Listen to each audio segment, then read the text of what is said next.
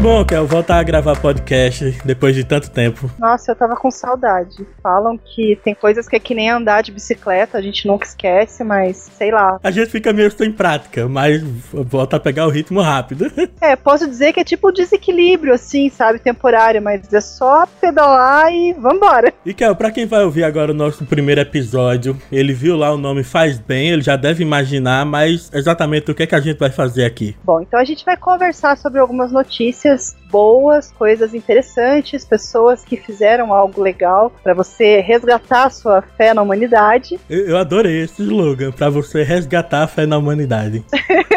Muito bom. Tá.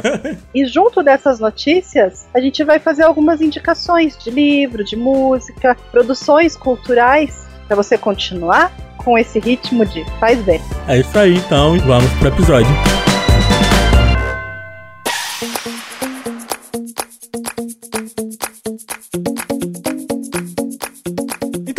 Bem, Kel, vamos começar. Vamos lá. O que é que você me trouxe? Bom, eu pesquisei nesse mês de outubro, estava em ritmo de Dia das Crianças. Encontrei uma notícia sobre um menino de 6 anos que pediu pro Obama trazer aquela criança síria aos Estados Unidos. Então, não sei se você se lembra, há um tempo atrás teve uma foto e um vídeo de uma criança ferida num ataque em Alepo, na Síria, que gerou uma comoção muito grande. Essa imagem rodou o mundo, uma imagem muito forte, uma criança é, toda cheia de fuligem depois desse ataque. Eu vi, eu lembro e dessa foto. Foi pesado, né? Então o Alex, um menino norte-americano de apenas seis anos, escreveu uma carta pro Obama. Nessa carta ele contou como seria a vida desse menino, como eles poderiam trocar informações. E acho que vale a pena ler um pedacinho, Thiago. O que, que você acha? Por favor.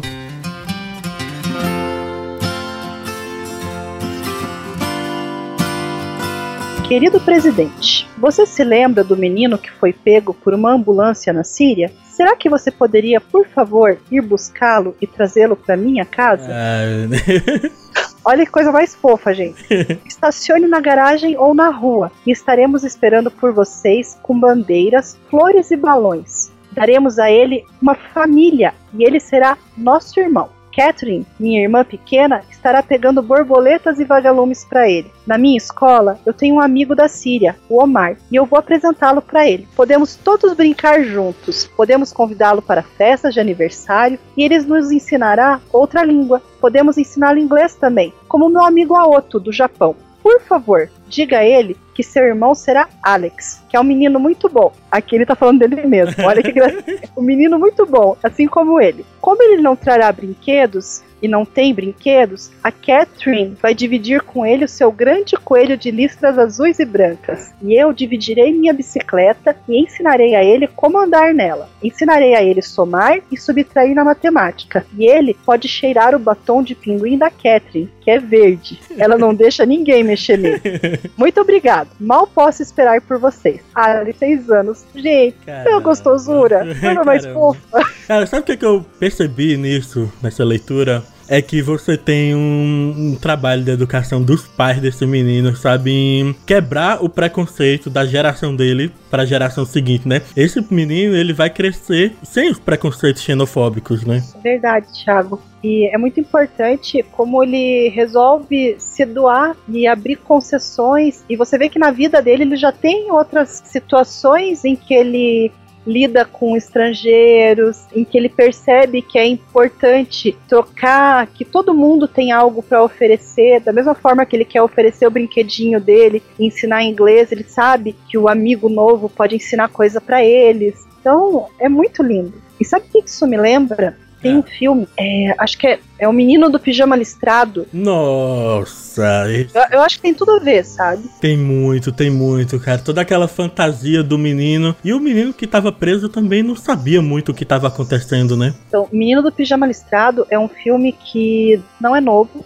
ele foi lançado em 2008 e ele acontece durante a guerra. Então, a, uma família se muda de Berlim para Polônia e esse menino dessa família que se mudou faz amizade com um garoto do campo de concentração. Só que ele não sabe que esse menino é prisioneiro judeu e eles criam um laço de amizade. Esse filme é muito legal, vale a pena pela história e vale muito a pena para você ver o Asa Butterfield pequenininho muito fofo. Esse filme, ele é uma porrada. Em alguns momentos do filme. E ele me lembra também muito aquele A, Vila, a Vida é Bela, né? Que o pai faz de tudo para que a criança não saiba o que é que tá acontecendo ali de verdade, né? Faz tudo ser uma brincadeira. É, aquele é um outro lado, né? Porque o A Vida é Bela, o menino tá dentro do campo de refugiado, ele faz como se fosse um jogo, né? Então também, é porrada para fazer pensar, para fazer chorar e para dar valor, né? E caraca, mostra muito como o preconceito é algo que realmente você aprende, né? Você não nasce com ele. O menino alemão não tinha a menor ideia do que era ser alemão, do que era ser judeu, e ele só tinha um amiguinho mesmo. Mas quero continuando ainda nesse tema de criança, eu quero ir para as crianças prodígios, que tem uma que me quebrou as pernas, só de ler. Uh, uma menina chamada Alma Dutcher, ela é britânica, apesar do nome alemão, ela tá sendo encarada como uma pequena Mozart. Cara, ela tem 11 anos atualmente, Kel, e quando ela tinha 7, ela escreveu uma sinfonia. E com, Nossa. com 11 anos, ela escreveu uma ópera. é, é, algo, é algo... Cara, eu nessa idade tava fazendo o quê? Sei lá, comendo, comendo areia. terra. é impressionante que a gente vê muito, né, vídeo de crianças, assim, extremamente talentosas, né, que é quando leva você mesmo a acreditar na, que existem realmente dons, né, que a pessoa já nasce com um talento absurdo para alguma coisa, porque é incrível. Hoje mesmo eu tava vendo um vídeo também de uma menina de que eu da, eu não sei a idade, mas eu daria uns entre 7 e 8 anos para ela tocando perfeitamente metálica numa guitarra, pô. É algo que eu tento há 18 anos e não consigo tocar como aquela menina toca, sabe? É legal você dar esse parâmetro é, de você aprendendo um instrumento, porque assim, eu que não toco nada, então assim, eu vejo e acho bonito. E nesses programas que tem, tipo, é, American Got Talent, qual que é aquele outro que é bem famoso, que tem no Brasil também? É, tem o, tem o Ídolos, tem o X, é, X Factor, que vai ter agora também. Ai, tem um outro que eu não lembro o nome, mas enfim. The Voice? The Voice, isso mesmo. Então, programas como esse The Voice ou outros de talentos, às vezes os jurados que estão lá não são tecnicamente qualificados. Então, ver uma criança fazendo alguma coisa que de repente não é tão difícil, mas é fofo, eles dão uma super nota. Uhum. Quando quem é da área sabe que, não, isso é o básico. E daí diferenciar o básico do excepcional, você tá me dizendo que essa menina é excepcional, né? uau, né? Então tem outro valor, né? Não, é justamente, é porque, por exemplo, eu sou um fãzaço do Metallica, né? Então, e eu toco há 18 anos aproximadamente e tem muita coisa do Metallica que eu não consigo executar. E, e ela toca com facilidade como se ela fosse a própria compositora da música. Tem também uma francesa que hoje em dia ela tem 16 anos, mas eu vejo vídeos dela desde que ela tinha 11, 12 anos de idade e ela toca, não sei se você conhece, Kel, mas ela toca Dragon Force. Tem, provavelmente algum ouvinte vai conhecer também essa banda, mas Dragon Force é uma banda de power metal com músicas extremamente rápidas. É do tipo, do nível que só o Kiko Loureiro toca, sabe? E a, e a menina, ela toca Dragon Force olhando pro céu céu, é, pensando na morte da bezerra, e a mão dela e os dedos dela voando na guitarra, tocando perfeitamente a música. Algo, Kel, que nem o Dá próprio... Pra colocar um pedacinho pro pessoal ouvir? Eu vou colocar. Ouve aí.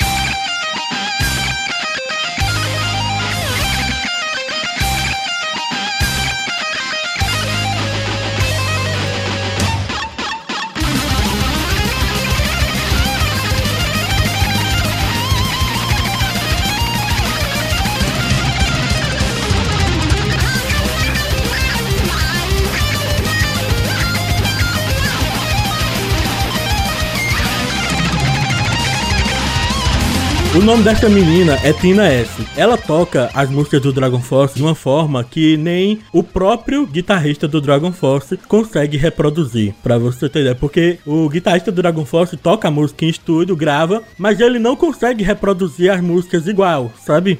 E ela toca, cara. É, é muito absurdo, sabe? É, suas definições de prodígio foram atualizadas. Dá pra acreditar falou... que realmente existe dom com isso, sabe? Porque eu sei que se você quer fazer algo, você vai, se dedica, estuda, trabalha e se dedica muito àquilo, você fica bom. Mas tem. Mas é meio que bug da natureza, eu não sei. Tem gente que nasce com dom e que ela vai ser melhor do que você, independente do que você faça. Tiago, e sabe o que, que me encanta? É que além das pessoas que têm o dom, você tem as pessoas que rompem o que seria, seria um barreiras. Então, eu vi uma outra notícia que eu fiquei encantada. É, o menino com hidrocefalia é indicado a melhor álbum no Grammy Latino. Então, ele tem 11 aninhos, é o Adrian. Ele nasceu com hidrocefalia e uma má formação congênita nos braços. E ele virou um fenômeno com o primeiro disco dele, que se chama Cheio de Vida. Olha, olha que olha. Né, a ver. E ele é um dos candidatos no Grammy Latino na categoria de melhor álbum vocal pop. Então, assim,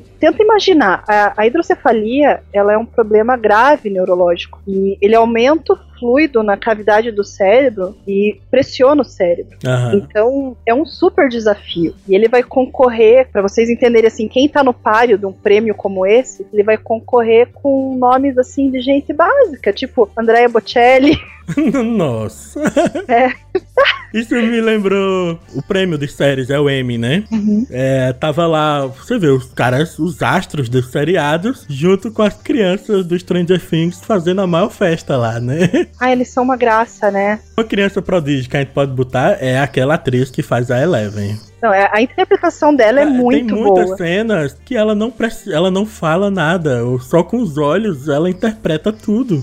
Eu fico imaginando o trabalho de uma equipe de casting, sabe? Pra encontrar essas crianças. Você sabe se ela é filha de alguém famoso? Se já. Eu não, nunca parei para ver a biografia dela. Eu, eu não sei se ela é filha de alguém famoso. Provavelmente não, que é, mas ela já fez muitas participações em outros seriados. Então, provavelmente o pessoal da produção de séries já devia conhecer, né? Já devia saber daquela menininha muito talentosa e tal. E foi muito bonitinho como convenceram ela a cortar o cabelo, né? Falando que ela ia ficar igual a Furiosa do Mad Max.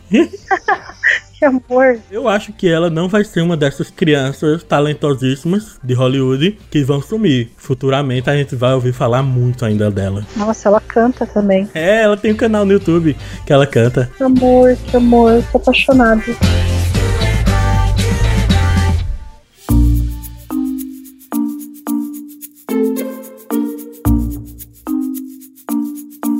Tiago, a gente falou de criança, mas tem uma mulher que merece um destaque gigante. A Maria da Penha, que deu nome à lei, ela pode ser indicada ao Prêmio Nobel da Paz. Uau! Eu tinha ouvido falar disso, mas eu não cheguei a ver detalhes. Não, a história é fantástica. A Maria da Penha, ela é biofarmacêutica, ela é de Fortaleza, do Ceará. E nós estamos ansiosos aguardando, porque por enquanto ainda não foi confirmado. Ah, mas é só indicação ou já sai de cara a premiação? Quem ganhou? Não, indicação. Eu, eu diria que ela merece demais, né? Porque, meu, por exemplo, meu ex-padrasto, ele trabalhava na delegacia da mulher, sabe? O trabalho que era feito ali e tudo foi feito por causa da Maria da Penha, cara, ela merece muito um Nobel da Paz. Ó, então, assim, para quem tá ouvindo entender como que funciona isso, é, existe um comitê da, da premiação que recebe os nomes com sugestões de possíveis candidatos do mundo inteiro. Depois que esses nomes são analisados pelo conselho, são informados os indicados para daí ter a, a escolha de quem são os vencedores. Ah, tô ligado. E assim, a Maria da Penha ficou tão feliz quanto nós só com a possibilidade, né? Ela falou assim, nossa, foi uma surpresa né, quando ela soube. E ela disse também que se ela vir a ser indicada e quem sabe ganhar o prêmio, isso vai ser muito positivo, porque vai dar uma visibilidade maior à causa da proteção da mulher. Pode até se espalhar para outros países, né? Eu não sei como é que funciona em outros locais, como a Rússia, por exemplo. Eu sei que no Brasil essa lei é muito importante para proteger as mulheres. Estima-se que 98% da população nem sabe que essa lei existe. Então, ela precisa ser mais divulgada. É, a gente já teve algum outro brasileiro indicado a prêmio Nobel? Eu sei que brasileiro nunca ganhou, não é? Mas indicado já tivemos? Nós tivemos uma indicação ainda em fevereiro desse ano, 2016. Foi a Lígia Fagundes Teles. Quando ela foi indicada, ela já estava com 90 e poucos anos. 92 anos. Nossa. E é uma brasileira que já recebeu prêmios desde o prêmio Camões, prêmio Jabuti, diversos prêmios super é, importantes na área de literatura literatura. Caramba, então eu tenho certeza que muitos ouvintes, assim como eu, estão envergonhados de nunca ter ouvido falar nessa mulher. Como assim?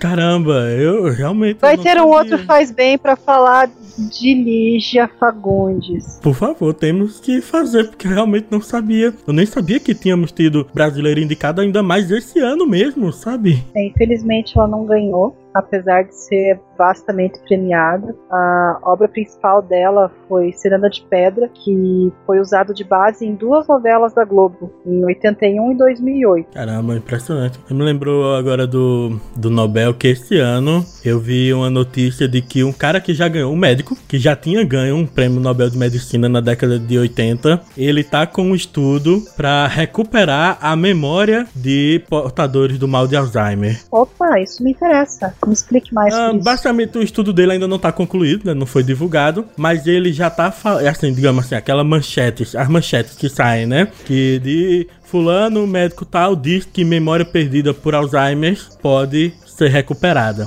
Imagina isso, porra. O que é que não vai mudar no mundo? Seria fantástico. Eu não, não tenho uma estatística, mas para as famílias, eu tenho um tio que ele sofre de Alzheimer, então hoje ele tem dificuldade até para se alimentar. Não uma dificuldade motora, mas ele fica muito triste, ele não reconhece as pessoas mais, então quando tem pessoas na casa dele visitando, ele come animado. Quando ele tá só com, com a esposa dele, ele fica confuso e ele teima que ele já comeu. Eu não imagino quanto deve ser ruim para pessoa sabe que tem, porque você deixa de ser você, né? Com o avançar da doença. Com certeza, tem um filme muito forte sobre isso, se chama Para Sempre Alice. Nesse filme, a doutora Alice Holland, ela é uma professora de linguística e ela é jovem e de repente ela começa a esquecer algumas palavras, se perder na rua e fazem o diagnóstico de Alzheimer. E nesse filme nós somos levados à vida dela e como ela vai perdendo as coisas e ficando frágil e a aproximação que a, a família vai tendo. Então é uma doença muito dramática e é bem isso que você falou, né? A pessoa se perde de si, né? É complicado, complicado. Ainda dentro do tema é, Nobel, eu lembro que um professor meu falava, um professor de microbiologia, que era uma grande injustiça com o brasileiro, né, o Carlos Chagas, ele não ter ganho o Nobel, né? Porque ele descobriu a doença, que ficou conhecida como doença de Chagas. Ele descobriu o agente causador e sugeriu um tratamento também. Então, basicamente, ele fez tudo de uma doença gravíssima, né? Só que o Nobel não premia postumamente.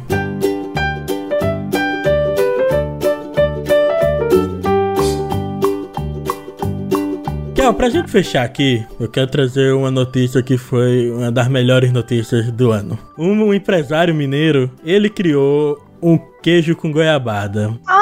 Eu vi é isso, um eu quero. que ele já vem recheado com goiabada, com doce de leite ou com Nutella. Fica ao seu gosto. Gente, é trufado. É lindo! Cara, o meu, eu tô louco pra comer isso um dia e esperar que ele passe a vender isso na internet, porque eu compro. Gente, se você não viu, só pra vocês visualizarem o que, que é esse queijo, ele é um queijo trufado. É como se fosse um bombom gigante, só que é um queijo babalu. em volta, queijo branquinho, lindinho. Por dentro é gostosura. Mas, sabe, tem a Nutella ou a goiabada goiabada, daí você corta. Ai, caraca, Nossa, um queijinho gente. de coalho com doce de leite. Hum.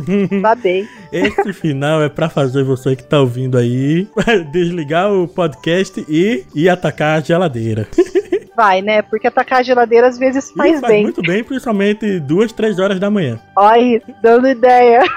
Mas é isso então. Valeu, Kel. Muito legal voltar a fazer podcast. A gente precisa explicar que o Faz Bem, assim como todos os podcasts do Mundo Podcast, são publicados mensalmente. Então, nos vemos daqui a 30 dias. Ah, já acabou? É, a gente vai mostrar todos os episódios curtinhos pro Gudima ficar feliz. Bom, então é o seguinte, galera. Quer continuar a conversa? Conversa, vá lá nos comentários, chama a gente no Twitter, tem página no Facebook, manda sinal de fumaça. E se você tiver dica de notícias também, coisas legais pra gente comentar, fica à vontade. O que te fizer bem, faz bem pra gente também. Vamos espalhar essa corrente de coisa boa. Isso aí. Então, quem você quiser compartilhar alguma coisa com a gente, você vai fazer da seguinte forma: você pode ir pelo Facebook, Facebook barra Faz Bem Podcast, pode ir nas nossas redes sociais, tanto no Facebook quanto no Twitter Twitter, pelo Twitter Faz Bem Podcast também, estamos lá, ou pelo e-mail fazbem@mundopodcast.com.br. Mas eu vou ensinar o jeito mais fácil de todos, é um hack. Você faz assim, ó, mundopodcast.com.br e procura lá, Faz Bem, tem tudo junto. Isso aí, comenta lá.